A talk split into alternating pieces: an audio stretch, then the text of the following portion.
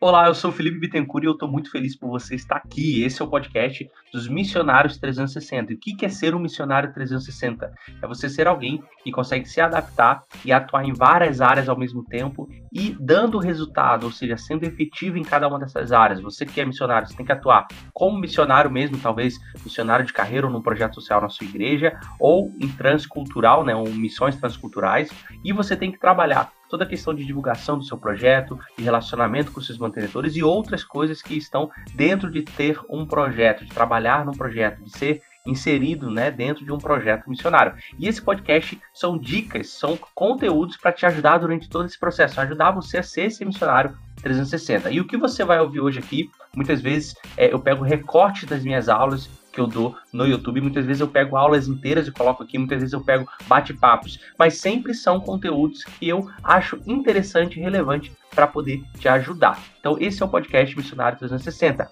E caso você queira saber mais sobre que tudo eu tenho é, para missionários, sobre todos os conteúdos que eu tenho, sobre todos os materiais que eu tenho, aqui na descrição do podcast tem vários links, incluindo PDFs, e-books que você pode baixar e também o link para caso você queira saber mais sobre a comunidade Missionários 360, uma comunidade que eu fundei para ajudar missionários do mundo todo e hoje a gente já tem mais de 100 missionários dentro da comunidade aprendendo juntos e com conteúdos exclusivos que a gente tem é, focado diretamente para a vida do missionário da comunidade. Então os links estão aqui embaixo. Se você quer me seguir nas redes sociais, os links estão aqui embaixo também. E se quiser me mandar uma mensagem, você pode usar o Instagram. Tem o link aqui embaixo também para você, tá bom? Então vai ser muito bom. Espero que esse conteúdo de hoje possa te ajudar e a gente se vê aí nesse conteúdo daqui a pouquinho.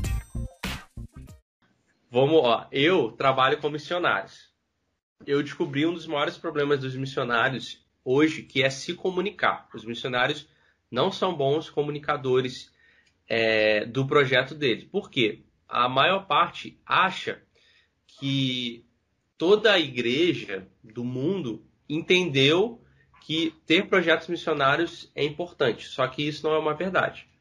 Ou então, por exemplo, quando o missionário ele abraça uma causa, ele está tão envolvido com a causa que ele não percebe que ele precisa educar as pessoas para que as pessoas entendam que aquilo que ele faz é uma necessidade. Ah, por exemplo, ah, ah, tem uma mulher que eu conheci ah, esses dias que eu estava lá em Maringá e ela trabalha só com sustentabilidade.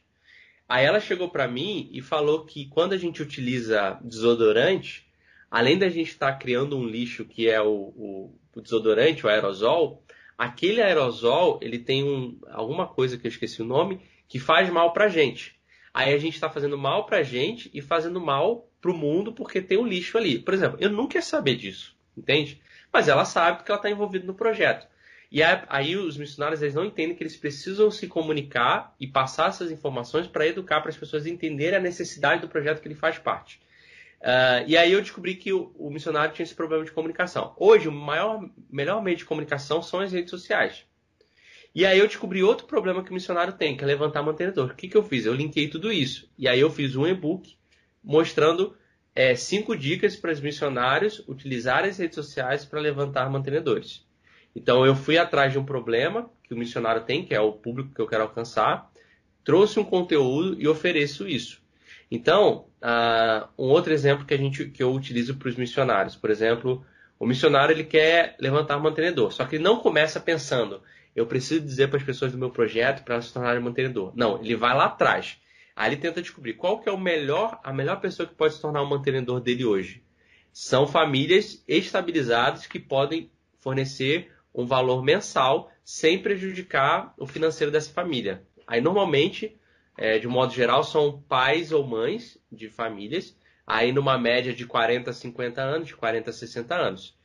É, qual que é o maior problema que hoje esse, esse pai e essa mãe de família passam dentro do contexto deles que eu posso ajudar com o meu conhecimento? Aí a gente tem um exemplo, por exemplo. O cara é, ele quer melhorar a administração financeira do lar. Aí o missionário é um missionário que está no campo, ele tem algum conhecimento de administração. Por que não fazer algum conteúdo na internet que seja assim o título? Como é, se organizar, organização da família cristã organização financeira da família cristã brasileira, por exemplo, tá? O missionário escreve um, um, um Word ensinando como que a pessoa pode se organizar, coloca esse título, porque no título ele filtra o público, que é família cristã. Aí, quem vai baixar esse e-book aí, por exemplo? Vão ser pais e mães nessa faixa etária de 40 a 60 anos que querem se organizar financeiramente.